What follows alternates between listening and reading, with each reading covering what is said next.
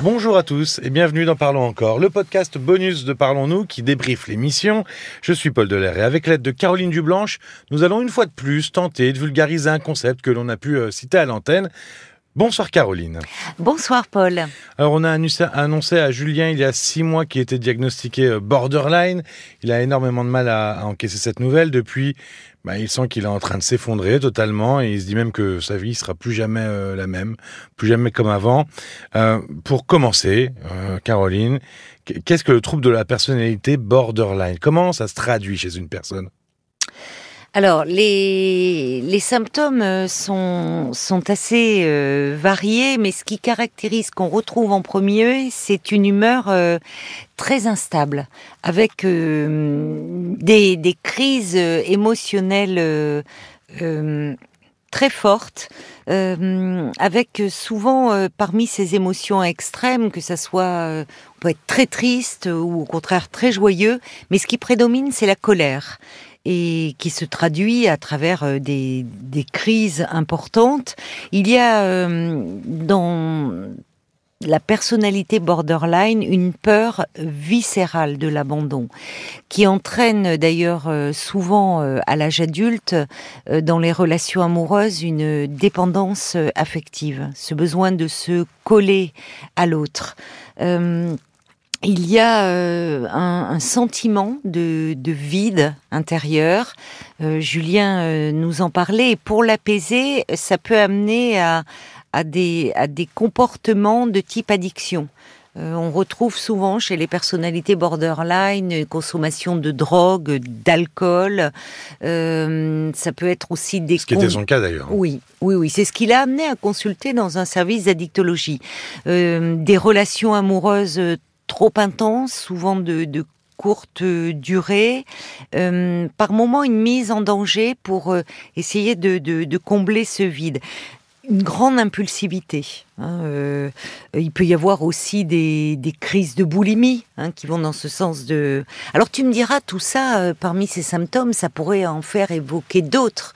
C'est pour ça oui, parce que lui il disait je cochais les, tout, toute la liste. Il disait. Oui, c'est pour ça qu'il est. Euh, si vous voulez, j'imagine pour le pour les auditeurs qui, qui, qui vont nous entendre se dire mais moi j'ai ça, j'ai ça. Alors il, il, faut avoir en tête que c'est pas un diagnostic qu'on peut poser comme ça facilement. ça revient à un professionnel euh, ça demande un peu de, temps parce que par exemple, euh, on pourrait dire ben, dans les troubles bipolaires. Oui, c'est ce que j'allais te dire ça. Finalement, quand on t'écoute, on pourrait se dire, bah tiens, on parle souvent nous de bipolarité dans l'émission. Ah bah ça y ressemblerait, il y a des similitudes, c'est un peu la même chose. Oui, c'est-à-dire dans, dans cette instabilité de l'humeur que l'on retrouve dans les troubles bipolaires, à la grande différence que dans les troubles bipolaires, c'est sur un temps plus long. C'est-à-dire que on peut, euh, la personne peut traverser des, phases d'exaltation et des phases dépressives, mais pas en l'espace de quelques heures ou là dans la personnalité euh, borderline c'est très labile. C'est-à-dire que ça ça va très très vite.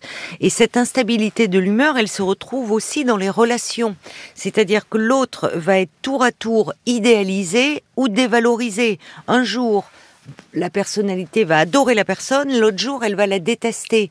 Mais finalement, sans bien comprendre euh, ce qui se passe, c'est un fonctionnement très clivé et qui évidemment euh, a des conséquences sur les, relations avec l'entourage et aussi parfois des conséquences sur la vie euh, professionnelle. Il y a aussi une instabilité de l'image de soi parce qu'on retrouve des troubles anxieux, voire des troubles dépressifs.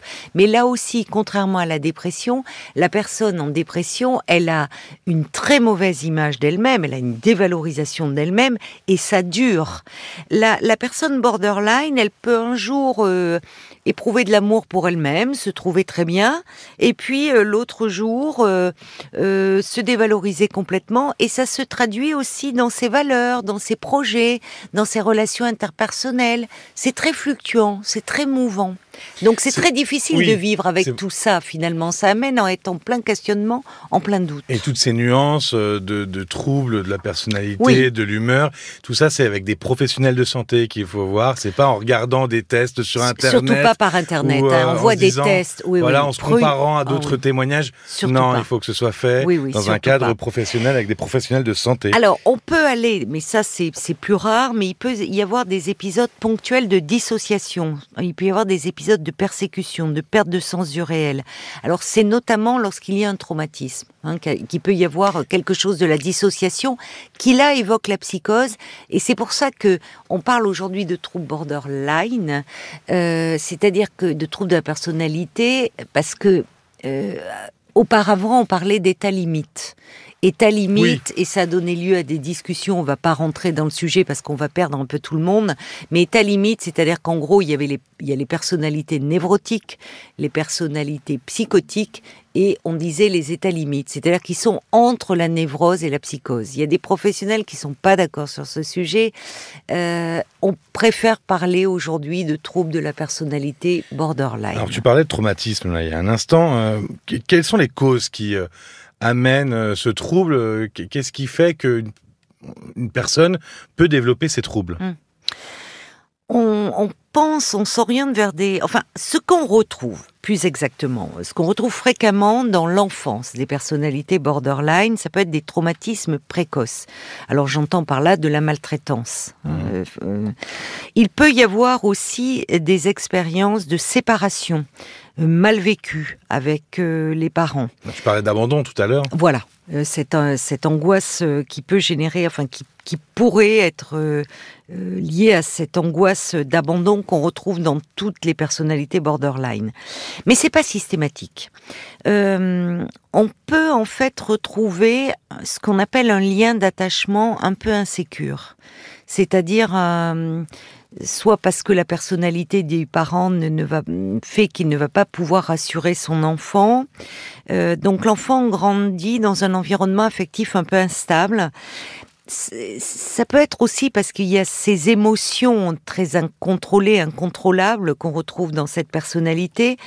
On- si les émotions de l'enfant ne sont pas considérées, reconnues, euh, voire même parfois si elles sont exagérées, moquées, méprisées par le parent, il peut y avoir ce qu'on appelle une absence d'étayage affectif. Qu'est-ce que c'est ça L'étayage? L'étayage, c'est cette, cette fonction que qu'ont tous les parents, euh, on va dire, s'en s'en rendent compte de, de soutien affectif, de Mhm. sécurité, euh, ce qui procure la sécurité à l'enfant, notamment à travers de, de rassurer, réconforter. Et, et cet étayage, il est fondamental parce que c'est lui qui va sécuriser l'enfant, qui va lui apprendre à réguler ses émotions. Donc déjà mettre des mots sur ses émotions, pouvoir savoir rassurer un enfant, savoir le consoler quand il a peur, quand il est triste, surtout pas donc minimiser ce qu'il vit. Et tout cela, ça, cet étayage, ça aide à la construction d'un narcissisme solide.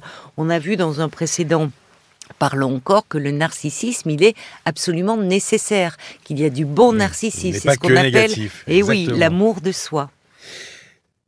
Quelle démarche euh, on pourrait mettre en place pour, pour soigner ce trouble, l'apaiser d'ailleurs Je ne sais pas si on peut le soigner. Oui, l'apaiser. Mais euh, Ben, le- en fait, c'est-à-dire qu'on peut essayer de de renforcer la personnalité. On parle de personnalité. Alors, il y a des moments où les personnes vont consulter parce que, là, on l'a vu dans le cas de Julien, c'était un problème d'addiction.